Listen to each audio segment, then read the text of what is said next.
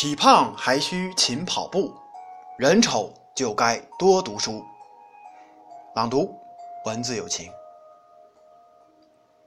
跑步与不跑步的人，在每天看来没有任何区别，在每月看来差异也是微乎其微，在每年看来差异虽然明显，但好像也没什么了不起的。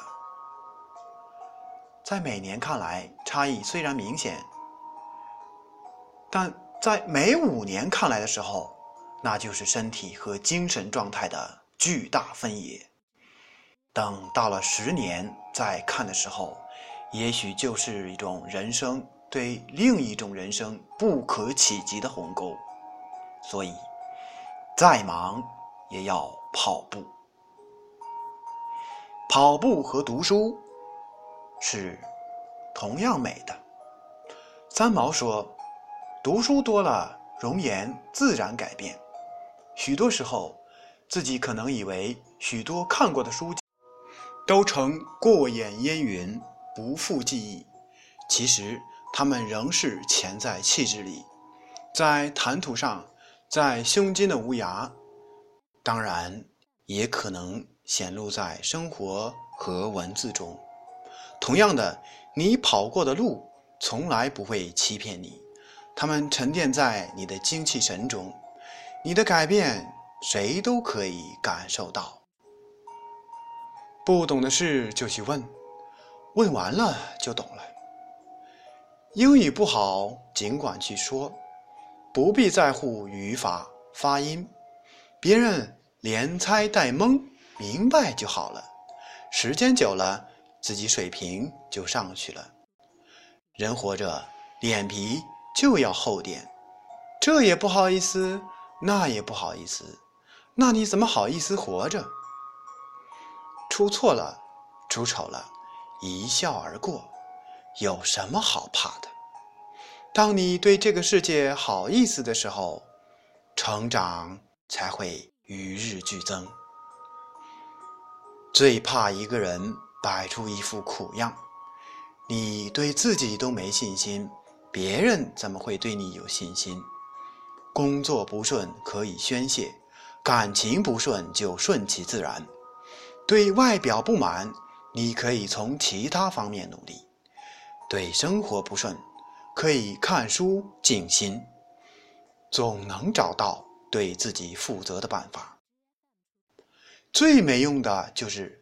摆出我最惨的样子，实在不行就让自己放松几天，看场电影，出去跑步，这样总会吧。清醒的时候做事，糊涂的时候跑步，大怒的时候睡觉，独处的时候思考，这是保卫心灵的有效办法。所以。请不要说，等我有时间了就能运动了，等我赚够钱了就能孝敬父母了，等我有空了就能陪你了，等我发达了就能行善了，等到我们有钱了，健康已经没了，等到我们赚够钱了，父母已经等不及了。等到我们真正有空了，爱人已经离开了；等到发达了，心态已经改变了。健身、敬老、陪伴、行善，任何时候都可以，不必等。跑步重在自强不息，速度。距离只是表面，更重要的是锻炼人的意志力、自制力、承受力、自信心，以及一种坚韧不拔的人生态度。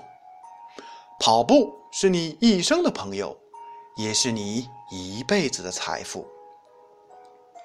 生活和工作中，别逢人就低头，别逢人就诉苦，旁人终归是旁人。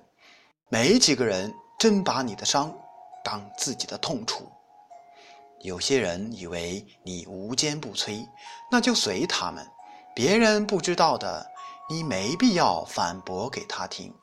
自己选的就向前走，再苦再累也别停下。